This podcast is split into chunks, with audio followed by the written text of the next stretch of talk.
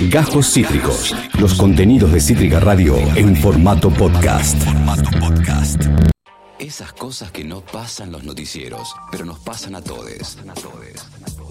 Ab- Abro debate. Abro debate. Con Balute Aldo. Haim haciendo Summer Girl, la chica del verano, aquí en todas las tormentas juntas en el aire de Cítrica Radio. Siete minutos pasan de las 3 de la tarde. Eh, todos vinieron con look veraniego, salvo yo que caí, tipo, remerita, más o menos jean. Pero Foco vino en Bermudas, eh, eh, Balu ya peló el outfit eh, veraniego, ¿se puede decir? Sí. Tipo como verano en, en- Verano en Capital. Verano en Venecia, yo decía, tipo. Ah, bueno, ojalá Venecia, pero verano en Capital. O sea, colores blancos, o sea. Sí, bueno, es que me gusta mucho el verano y mm, hace calor además. Sí, hace calor. Eh, y bueno, es como toda una combinación de hechos. Totalmente. Hechos y climas. Hechos y climas, vamos a, eh, vamos a hablar de una persona que nace en un país donde el clima puede caracterizarse como árido. Estoy conectando con lo Estás que conectando con lo que... ¿Sabes qué? Ese es el poder del conductor. Te admiro, Tevi. No, por favor. Nunca podría hacer lo que haces vos. Lo harías mucho mejor y lo vas a hacer mucho mejor porque yo me retiro a fin de año. Eh, no, jamás me retiraría mientras esté baluteando con su Hablo Debate, esta columna donde la antropología llega para todos, todos, todis, todis, galletitas, todis y mucho más. En este caso, fin de mes, eh, momento Oh, de las bios. Oh, yes. Tal Yeah. cual. Momento de las bios y el capricho de la columnista de hablar de gente que em, admiro y me pongo a leer y digo, che, loco, esto es buenísimo, lo quiero compartir. Hermoso, hermosísimo. Eh, eh, ese es el- ese, es ese momento del mes. hermoso, hermoso, hermoso. Eh, así que hoy vamos a hablar de una antropóloga, efectivamente mexicana, de ahí del clima árido, para los que se preguntaban la conexión. Precioso, precioso. Eh, contemporánea, o sea, sigue viva, lo cual es un montón, porque a veces hablo de gente que ya no está y es una lástima. La podemos disfrutar en vivo. Eh, pero ella sí, sigue viva, eh, sigue produciendo, por suerte, eh, y se llama Marta Lamas y es una referente bastante importante en lo que es todo lo antropología feminista, de género, etcétera. Es una referente muy importante. eh, ha sacado muchos libros y como yo siempre intento comunicar en estas columnas, nunca se puede abarcar un tema en su completitud, sino que vamos a ir tirando puntas que por lo menos a mí me ayudan a pensar la realidad en la que nos encontramos y me encanta compartirlo con la gente que nos escucha. Una belleza. Baluteando eh, respecto a Marta Lamas, la protagonista del eh, Abro Debate del día de la fecha. ¿Cómo llega a vos? ¿Por qué? ¿Por por qué la has seleccionado a ella? Eh, me acuerdo que leí un artículo muy pequeño de ella en una materia, en una de las primeras materias que cursé en la carrera, que era justamente sobre eh, género y la masculinidad. Y la materia era antropología política y uno de los tópicos eh, de la vida, digamos, de, de esta antropóloga eh, fue producir mucho, mucho texto académico en relación al género, al cuerpo, a la política. Se mete en el tema de trabajo sexual, que también lo vamos a traer hoy, que me parece interesante porque sinceramente nunca traje a colación en específico el tema del trabajo sexual, porque considero que es un tema muy complejo, eh, no es tan, entre comillas, opinable o hablable como muchos otros temas, ¿no? Porque toca justamente sentidos muy delicados, pero me parece interesante por lo menos el lugar desde donde esta antropóloga se para y mira esa problemática, que nos ayuda a pensar, no quiere decir que elijamos bandos o que esté bien o que esté mal una cosa u otra, ¿no? Simplemente que nos tire un par de puntas y entonces uno se pone a pensar y dice, ah, mira, nunca lo había mirado de esta forma, ¿no? Divino, divino. Eh. Tra- trabajo sexual como en el centro y para ir ganando. Exacto, exacto. Eh, sin embargo, o sea, como, como siempre hago, vamos a hacer como un lineamiento de cosas que nos van a ir llevando a ese camino. Eh, porque todo tiene una explicación social, por supuesto. Divino. Eh, Marta Lamas nació en 1947 en México, esa es una mujer bastante mayor ahora, pero como sabemos sigue viva y produciendo. En 1976 cofundó la revista feminista FEM, que fue una de las primeras revistas feministas en México. Eh, en 1990 fundó eh, Debate Feminista, que era también una revista, pero con el objetivo de eh, conectar básicamente debates académicos con eh, las militantes feministas y todo lo que, lo que corresponde más a la práctica, ¿no? A lo que, o que lo que decimos en ciencias sociales, a la praxis. Como conectar esos dos mundos, ¿no? No simplemente leer cosas interesantes, sino también poder llevarlas a cabo o cómo se puede evaluar y ver eso en la práctica. Pasar a la acción. Pasar a la acción, exactamente. Em, y no solo eso, sino que también fue nominada para el Nobel de la Paz en el 2005. Opa. Si bien la institución Premio Nobel es bastante polémica, como siempre sabemos. Eh, creo que es un nombramiento importante y sobre todo siendo una antropóloga feminista latinoamericana, ¿no? Eh, creo que eso nos deja... Nada, a mí me emociona un poco esas cosas cuando suceden. Totalmente. Más allá de todo, ¿no? Romper el cerco de que solo del, prim- del primer mundo, mal llamado primer mundo, del viejo continente, pueden venir referentes que nos cambien la vida. Tal cual, exactamente. Sí, sí, sí. Em, ahora, ella parte de varias preguntas que se ha hecho la antropología a lo largo de los años, sobre todo más a partir de los años 60, cuando se empezó a tomar el género no como algo a analizar en, en las sociedades. Eh, parece obvio, pero no, no siempre estuvo eh, es la mirada en el género, ¿no? Eh, digo, o en qué rol cumplían los hombres y las mujeres en distintas culturas y en distintas sociedades, y qué explicación tenía eso. Es, entre comillas, relativamente nuevo. y entonces ella se plantea una pregunta, ¿no? Eh, junto con toda la antropología feminista, básicamente, que dice, bueno, ¿cuál es la relación entre la diferencia biológica que cargamos los seres humanos, porque esa diferencia existe efectivamente, pero cuál es la relación entre esa diferencia biológica y la diferencia sociocultural, o sea, lo que vemos expresado en la cultura y en la sociedad. Sabemos que hombres y mujeres, o sea, ya esa definición, ¿no? No ocupamos el mismo rol No, en la obvio, sociedad. obvio. Bueno, entonces nos preguntamos por qué y de dónde sale eso, ¿no? Eh, mm, ¿Y por qué esta diferencia sexual, o sea, el hecho de que determinados seres humanos tengan vagina y el hecho de que determinados seres humanos tengan pene, implica eh, una desigualdad social? Claro, ¿Por qué una, por ejemplo, factor, Como, de repente siento que saltamos pasos, ¿no? Claro. O sea, como qué pasó en el medio. un factor anatómico determina la posición eh, en el espectro económico? Exacto, exactamente. Eh, económico, social, político, etcétera, etcétera. Ella va a hacer mucho foco, ¿no? En el, en el campo político. Em, no solo eso, sino que digo, obviamente existen diferencias eh, sexuales de comportamiento, porque obviamente la biología y la anatomía es distinta, pero esas diferencias de comportamiento son mínimas y no alcanzan para explicar justamente esa desigualdad social, ¿no? O dónde nos ubicamos socialmente hablando. Eh, y esto está comprobado hace mucho tiempo, pero de alguna manera u otra seguimos reproduciendo esas desigualdades. Em, ahora, absolutamente todas las culturas o todas las organizaciones sociales, si lo ponemos en esas palabras, eh, tienen una división, ¿sí? De la vida en esferas masculinas y en esferas femeninas. Ahora, ¿qué es lo que marca Marta Lamas y de, dónde, de dónde surge también eh, todos sus intereses? Em, esta división entre esferas femeninas y esferas masculinas es distinta, o sea, los contenidos son distintos en todas las sociedades. Si bien esa, esa división existe, los contenidos son distintos. ¿Por qué? Porque si nosotros dijéramos que esas diferencias biológicas hacen a la diferencia social, esas diferencias sociales se verían en absolutamente todas las culturas y todas las Claro, sociedades. claro. O sea, todas las sociedades del mundo, en todas las sociedades del mundo, las mujeres lavarían los platos, por Claro. ejemplo, ¿no? Porque es Eh, biológico, es de la raíz. Claro, y eh, los hombres se dedicarían a la guerra. No sé, Claro. pongo un ejemplo muy llano para que se entienda lo que queramos decir. Ahora, no es así, ¿no? Esas expresiones van variando en las distintas sociedades. Existe esa división. Pero el lugar que ocupa, ¿no? Los- la esfera masculina y la esfera me- femenina no es universal. Es distinta. Claro. Y entonces Marta Lamas dice, y ahí es cuando nos topamos y nos encontramos con lo que nosotros llamamos género, ¿no? Esa cajita que llenamos de contenido diciendo, ah, como vos tenés vagina vas a hacer tal cosa y como vos tenés pene vas a hacer tal otra, ¿no? Y te vas a desarrollar en la vida de esta manera o de otra. Y es intercambiable, básicamente. Claro. Eh, o sea, lo que ya conocemos, ¿no? Pero es interesante pensarlo de esa manera, digo, de construir esa universalidad de esa diferencia social.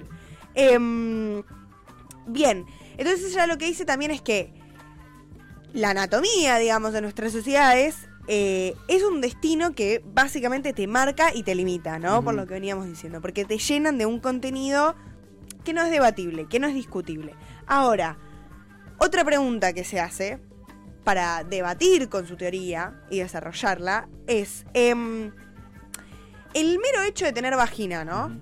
Es el, el hecho que genera la discriminación o cómo ese hecho es valorado socialmente es lo que genera la discriminación. Claro, si es biológico, es sociocultural. Claro, exactamente. Y volvemos a la misma pregunta, ¿no? Pero como para mí está, están buenas estas preguntas porque como que nos dan vuelta el tablero en cierta manera. Porque uno nunca se preguntó, ah, ¿por qué carajo, tipo, a la gente que tiene vagina le hacemos hacer determinadas cosas, ¿entendés? Y a la gente que tiene pene le hacemos hacer determinadas otras cosas. O sea, como que lo tenemos recontra naturalizado y de repente eso es una mirada cultural a, por supuesto, algo que existe en lo que nosotros conseguimos como naturaleza o biología, ¿no? Claro. Pero que no es determinante y no lo podemos tomar de esa manera. Entonces ella se va a centrar específicamente también en, en el factor del cuerpo, ¿no? Digo, teniendo en mente todo lo que significa el género, estas cajitas donde nos ubican socialmente y etcétera, dice, bueno, el cuerpo básicamente es, es el punto de partida donde el ser humano como tal crea cultura, ¿no? Es lo primero que tenemos, el cuerpo, el mío y el cuerpo del otro, ¿no? Eh, y como siempre traemos estas columnas, ese cuerpo del otro muchas veces es donde se marca esa diferencia. Y es donde aparece toda esta construcción, no solo física, digo, de ah, tu cuerpo es distinto al mío, sino también simbólica. O sea, hay algo que no se ve que pasa. El cuerpo, lamentablemente, socialmente, nos determina todo el tiempo. Exacto. Cuando piden requisitos, cuando, cuando desde el. Imagino, va, va por. Decime si, si lo desvirtuó mucho, pero desde un chico que le hacen bullying en el colegio hasta una muchacha que va a una entrevista de laburo y dicen que la tachan por mala presencia. Claro, por supuesto, por eso, a mí me parece interesante este, de dónde parte ella para entender, porque es eso, ella dice, nosotros creamos cultura a partir del cuerpo porque es lo primero que tenemos, Claro, claro. ¿no? Eh, y ese cuerpo no solo es físico, sino también es simbólico. Totalmente. Y ahí es cuando lo va linkeando con el género y más adelante con la política, ¿no? Eh, con los lugares políticos que ocupamos o que ocupan nuestros cuerpos, por así decirlo. Em, y entonces ella dice, justamente acá es donde también un poco se mete claramente el género, ¿no? Porque es eh, esta atribución, básicamente, e internalización, o sea, no solo te digo lo que tenés que hacer, sino que vos también lo haces, efectivamente. Claro. O sea, te atribuyo y además esa otra persona lo internaliza eh, de determinados mandatos culturales, como siempre hablamos, los hombres hacen una cosa, las mujeres hacen otra, eh, que simbolizan esta eh, sexuación. Y ella lo llama, digo, eh, hay una diferencia sexual, obviamente, que es básicamente biológica en relación a los cromosomas, ¿no? claro. Ahí tenemos la biología. Ahora, el género es como toda esa respuesta, ¿no? Y, y to- toda esa caterva de, de cosas que se le asignan socialmente a esa cuestión biológica, Claro. ¿no? Y el cuerpo es un representante de eso. Claro. Clarísimo. Y esto es lo que hace también que, em, digo, el tratamiento político que se le da a esos cuerpos y a esas individualidades eh, es distinto, ¿no? A los seres humanos en función de todo esto que venimos hablando. Totalmente. Justamente. claro, claro. Em, digo, y ahora nos vamos a meter eh, un poco más con el trabajo sexual y cómo ella lo linkea todo este debate, porque Claro. es muy interesante, ¿no? Eh, digo, y uno se pregunta, bueno, pero ¿por, por qué decís político? ¿Qué, qué- qué quiere decir ella con eso? Eh, y ahora vamos a profundizar para ese lado. Em, ella también sostiene que dice que a la vez todo lo que dice, digo, no, nunca es nuevo lo que se habla en las ciencias sociales, sino Mm. que son cosas que se van retomando y se van reformulando y las vamos entendiendo, claro, ¿no? revis- revisionismo. Claro, revisionismo, exacto. Em, entonces ella dice, cada vez que salimos a trabajar, metemos nuestros cuerpos en el mercado, ¿no? Son, o sea, eh, son nuestras herramientas de trabajo, básicamente, aunque no lo imaginemos tanto. Y entonces ella se pregunta, en relación al trabajo sexual, ¿por qué? Eh, si tenemos naturalizado, si es parte de la, la composición, digamos, de nuestra sociedad, meter los cuerpos en el mercado laboral y no cuestionarlo mucho, porque yo no veo que no lo cuestionemos todo el tiempo, de hecho lo tenemos bastante naturalizado, y sería absurdo pensar que no usamos nuestro cuerpo para trabajar, porque uno diría entonces, ¿cómo? Todo el tiempo lo usamos. Claro, y tipo, como trabajo, bien. Sí.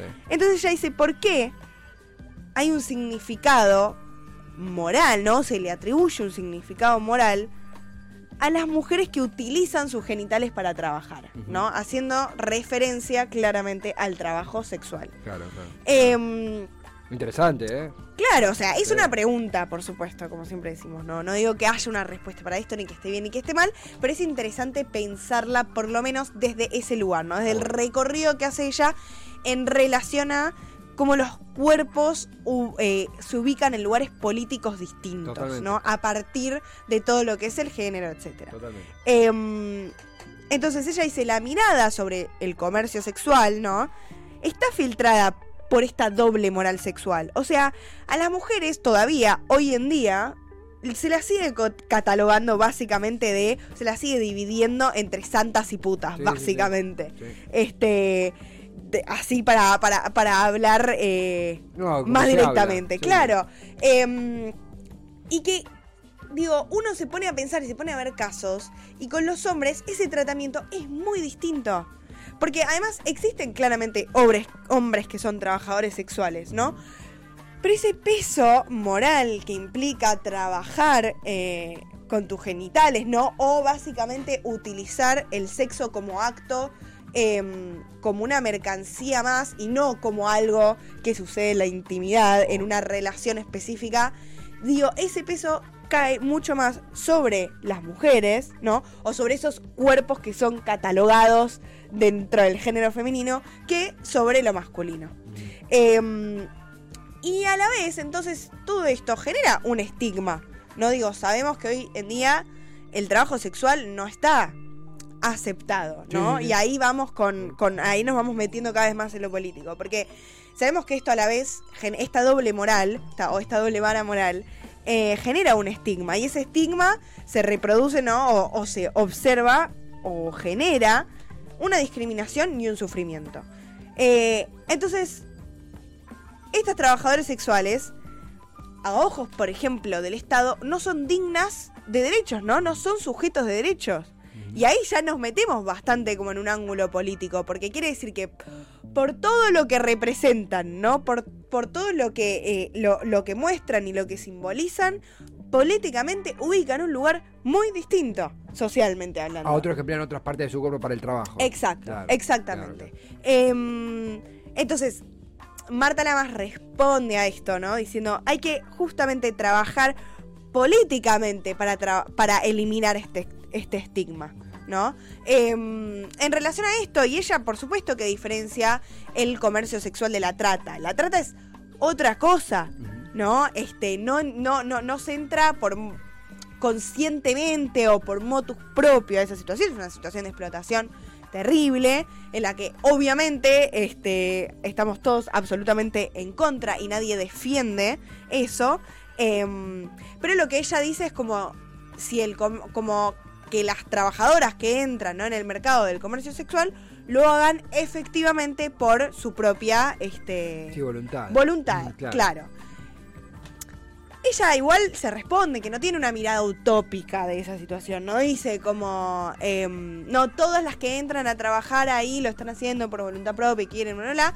pero bueno, vuelve a hablar de todo este estigma que hay en relación a eso, ¿no? Dice, prohibir prohib- ese tipo de trabajo lo único que va a hacer es reproducir y generar más estigma antes quienes efectivamente lo realizan, Claro, ¿no? claro, claro. Em, y un poco cierra también diciendo este debate. Cierra en realidad este, con, con- con algo abierto, ¿no? Sabemos que estas cosas eh, se siguen hablando y se siguen debatiendo, pero bueno, me parece interesante desde el lugar donde ella se para. em, que también para tratar todos estos temas y con el trabajo sexual en específico, debería pensarse, ¿no? ¿Qué implica en el capitalismo la mercantilización de la sexualidad directamente? Eh, que está, insisto, íntimamente relacionado con el género, con los cuerpos, ¿no? Con qué consideramos femenino y masculino, dónde ponemos esas cosas, por qué las ponemos en ese lugar, donde claramente, digo, uno de los lemas feministas más importantes a lo largo de la historia fue lo personal es político, Total, total. ¿no?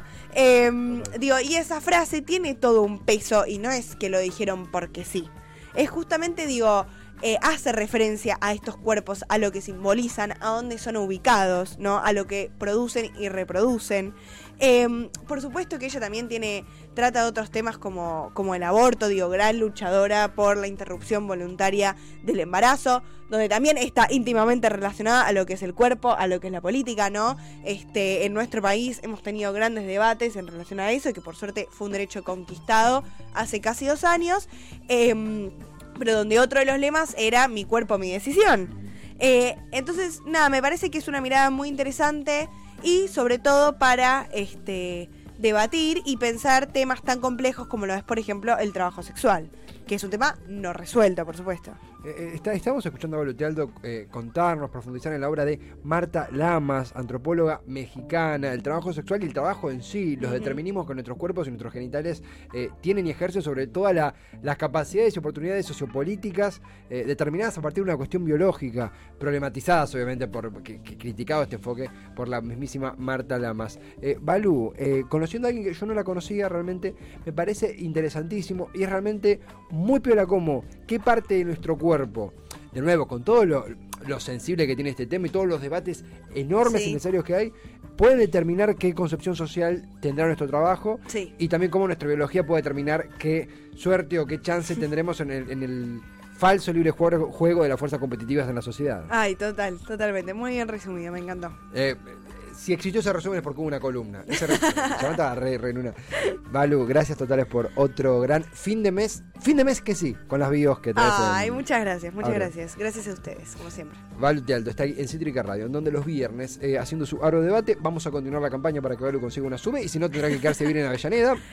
¿Conseguimos sube? Consiguieron sube, ay, está. qué Ah, divino. Ian Soler me comunica, ¿tenemos sube para Balu? Chicos, Ya. esta gestión, no lo puedo creer, son lo más. Es Gracias. increíble. Qué buena gestión, loco. Descontamos del sueldo. de- Ah.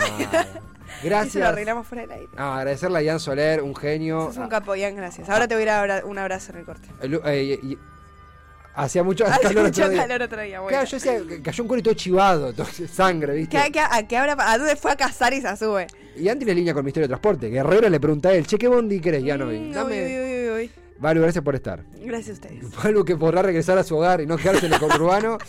Ya estoy en el conurbano. Lo digo, lo- yo, Rescaten a Balu. yo- yo puedo hacer ese chiste, yo puedo hacer el chiste. Y Valu que labura en el conurbano. Acabas de escuchar Cajos Cítricos. Encontrá los contenidos de Cítrica Radio en formato podcast en Spotify, YouTube o en nuestra página web.